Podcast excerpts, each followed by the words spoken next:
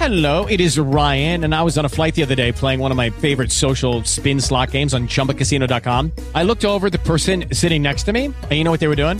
They were also playing Chumba Casino. Coincidence? I think not. Everybody's loving having fun with it. Chumba Casino is home to hundreds of casino style games that you can play for free anytime, anywhere, even at 30,000 feet. So sign up now at chumbacasino.com to claim your free welcome bonus. That's chumbacasino.com and live the Chumba life. No purchase necessary. BGW. Void were prohibited by law. See terms and conditions. 18 plus. Hola, buenas tardes. Esto es Daily Tenen de Politicast. Hoy es miércoles 10 de junio de 2020. Son las 7 de la tarde y arrancamos.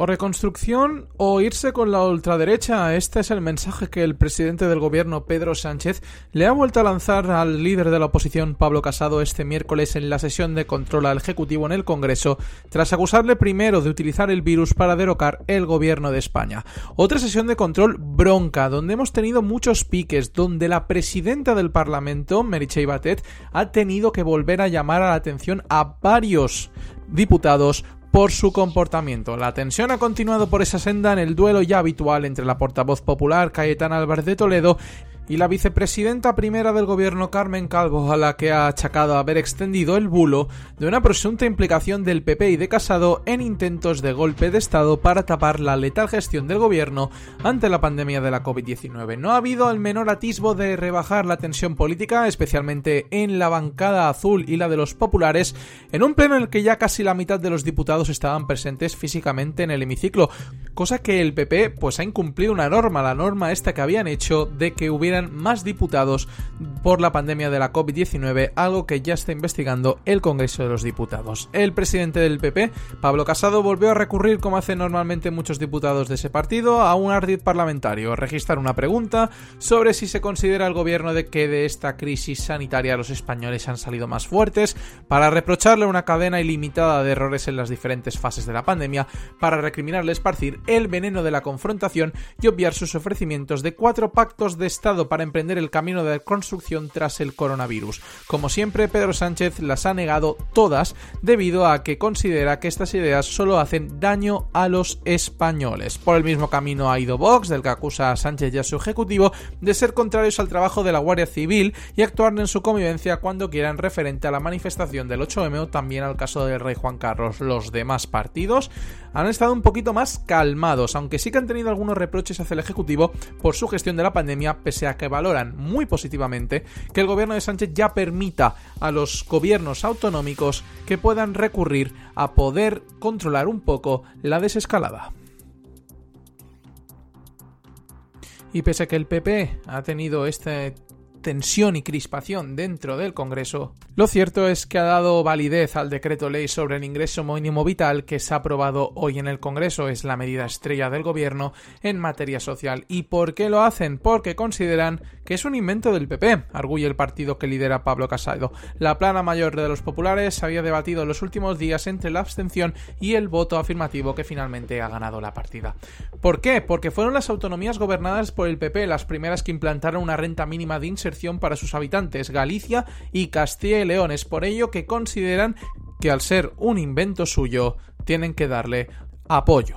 Eso sí, el PP quiere que se tramite como un proyecto de ley, que es lo que se ha hecho al final, para intentar que se modifiquen algunas cosas. Por ejemplo, que se articule un fondo para que los ayuntamientos tengan dinero suficiente para pagar el incremento de la burocracia que supone para esos ayuntamientos la gestión de las solicitudes de esta ayuda, algo que parece que no ocurrirá. El modelo que propone el PP en la tramitación del proyecto de ley estaría basado en el ingreso mínimo vital que llevamos gestionando durante dos décadas, como dice Pablo Casado, en sus comunidades. Estaría vinculado a la búsqueda activa de empleo, se centraría sobre todo en los afectados por la COVID-19 e incluiría la creación de una tarjeta social única para garantizar la transparencia, la sostenibilidad y el rigor en el sistema de ayudas. Las formaciones independentistas nacionalistas del Congreso, junto con Más País, han vuelto a registrar este miércoles en el Congreso una petición para que se abra una comisión de investigación sobre las supuestas comisiones de Arabia Saudí por la adjudicación del AVE de la Meca que fueron a parar a cuentas atribuidas al rey Juan Carlos I, una solicitud que hasta ahora la mesa de la Cámara rechaza admitir a trámite y que parece que esta va por el mismo camino. La comisión tendrá por objetivo investigar presuntas irregularidades cometidas por miembros de la familia real, así como de sus cómplices y sus posibles influencias en la política diplomática y comercial del Estado español con Arabia Saudí. Eso es lo que figura en el escrito registrado que ha recogido en exclusiva Europa Press. Tras conocerse este lunes la decisión de la Fiscalía del Tribunal Supremo de asumir la investigación de este caso, al entender que el rey emérito perdió la inviolabilidad tras su abdicación, estas formaciones parlamentarias iniciaron conversaciones para volver a presentar en el La solicitud. De nuevo, la iniciativa lleva la firma de Esquerra Republicana, el PNV, H. Bildo, Junts per Catalunya, la CUP, el BNG, Compromís y Más País. En el texto se actualizan las solicitudes anteriores recogiendo la decisión de la Fiscalía y las múltiples declaraciones de Corina, la amiga del rey Juan Carlos, acerca de presiones e incluso amenazas graves por parte de servicios secretos del Estado y la Casa Real. La ministra de Educación Isabel Cela ha defendido este miércoles la manera en que el gobierno ha gestionado la reapertura de las escuelas tras el cierre obligado por la irrupción de la crisis sanitaria y ha anunciado la voluntad de que los centros escolares puedan iniciar el curso en septiembre de forma presencial. Según la ministra, el gobierno trabaja para que esta reapertura sea con la mayor presencialidad posible y con todos los alumnos en los centros. En declaraciones en una entrevista a Ser Cataluña y a La Sexta, Cela no ha precisado las medidas concretas con que se llevará a cabo esta apertura, pero ha apuntado algunas de las ideas que tiene el gobierno. Entre ellas, plantea que en el nuevo curso se abran las puertas para todos los alumnos y que el principio general sea la presencialidad, porque su pérdida genera mucha más vulnerabilidad en los que tienen más problemas. Y entre las flexibilidades que se contemplan figuran que los alumnos de hasta 10 años puedan estar en pequeños grupos, a modo de familia, y que no tengan que guardar la distancia mínima de un metro y medio y que las mascarillas sean obligatorias a partir de los 6 años, con cierto margen en esos pequeños grupos. La previsión para septiembre es trabajar para la optimización de los espacios con la incorporación de espacios que puedan servir de aulas, como bibliotecas o comedores, aunque no sean propiamente aulas. Si no es el caso, se pueden mirar otros edificios públicos para que puedan convertirse en aulas. Alberto Núñez Feijóo, presidente de la Junta de Galicia, ha anunciado este miércoles que si durante el resto de la semana se mantiene la tasa de contagio actual en la comunidad, el gobierno gallego propondrá dejar sin efecto el estado de alarma ya el próximo lunes 15 de junio, de modo que se convertiría en la primera comunidad autónoma en España en salir de la situación de excepcionalidad desde el 14 de marzo. Feijóo explicó que están estudiando la situación epidemiológica de Galicia y si se mantiene durante 7 días la tasa actual de 0,4 contagios por cada 100.000 habitantes, en la próxima reunión de su gobierno, prevista para este viernes, aprobaría esa medida. El estado de alarma quedaría anulado en Galicia y, en palabras del presidente, entraríamos ya en una situación social y económica normal. En todo caso, insiste en que solo se adoptaría si la comunidad se mantiene en una tasa de control del virus en la que la decisión implicaría mantener cautelas desde el punto de vista sanitario. Galicia tiene un número de contagios 10 veces inferior a la de España, que se sitúa actualmente en 4,2 contagios por cada 100.000 habitantes. Abrimos un poco el tema internacional y es que la Organización para la Cooperación y el Desarrollo Económico, la OCDE, sitúa este miércoles a España como la economía del G20, de los 20 mejores economías del mundo, que se llevaría la peor parte de la crisis sanitaria si se produce un rebrote en lo que resta de año. Un escenario que lamentablemente todavía no se puede descartar. Y la cuarta, con peor desempeño si no hay un nuevo repunte de casos, solo por detrás de Francia, Italia y el Reino Unido.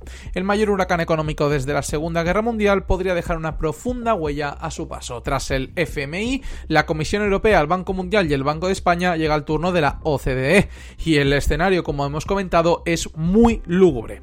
En el escenario más benigno, el más bueno, si no hay nuevos rebrotes, la economía mundial retrocedería un 6%, la de la zona euro un 9,1% y la española ya llegaría al 10%. Cifras que de llegar a una nueva ronda de contagios se dispararían hasta el 7,6%, el 11,5% y atención, España bajaría un 14,4% su economía. El organismo se muestra muy contundente con el caso español. En ambos escenarios, la caída en la demanda doméstica por la destrucción de empleo y el cerrojazo de la actividad serían el principal artífice de esta caída. Pero no serán esos los únicos factores que manden en la economía. El descenso de la demanda externa y muy particularmente de los servicios turísticos también pesará mucho en nuestro país. Para el paro se espera que en 2020 haya una contracción de entre el 19,2 y el 20% de las personas que estén paradas.